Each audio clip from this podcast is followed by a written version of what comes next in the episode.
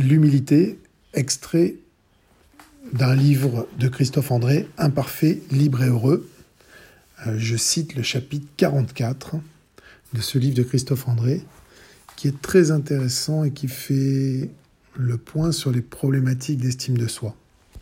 Le chapitre 44 concerne l'humilité, jusqu'où s'alléger de soi.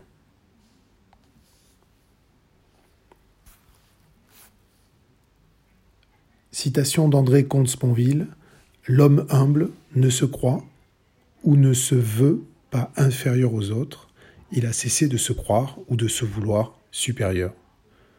In Dictionnaire philosophique.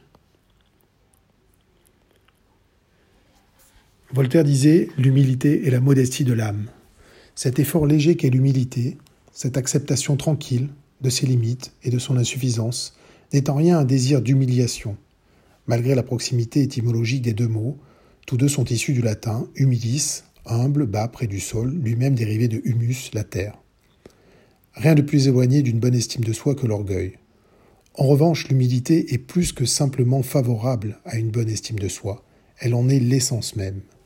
Elle conduit à la liberté, elle permet de ne pas dépendre de son image ou des pressions compétitives. Elle permet aussi d'avancer à visage découvert, sans chercher à présenter son meilleur profil.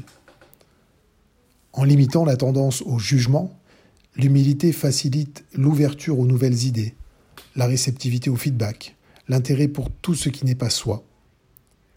Elle n'est pas désintérêt ou mépris de soi, mais elle préserve l'intérêt pour soi à un niveau relativement bas et silencieux, sauf lorsque la situation le demande. Elle facilite aussi l'action, car elle ne pousse pas à vouloir briller et elle ne fait pas craindre d'échouer. Saint-Exupéry disait L'humilité est le principe même de l'action. Elle est un probable facilitateur de spiritualité. Se confronter à ce qui est plus grand que soi dans le domaine de la nature ou de l'humanité est excellent pour l'estime de soi, mais elle est aussi un facteur de lien social. L'humilité nous ouvrant à la conscience universelle de la proximité et de la fraternité de tout humain avec les autres humains actuels et passés.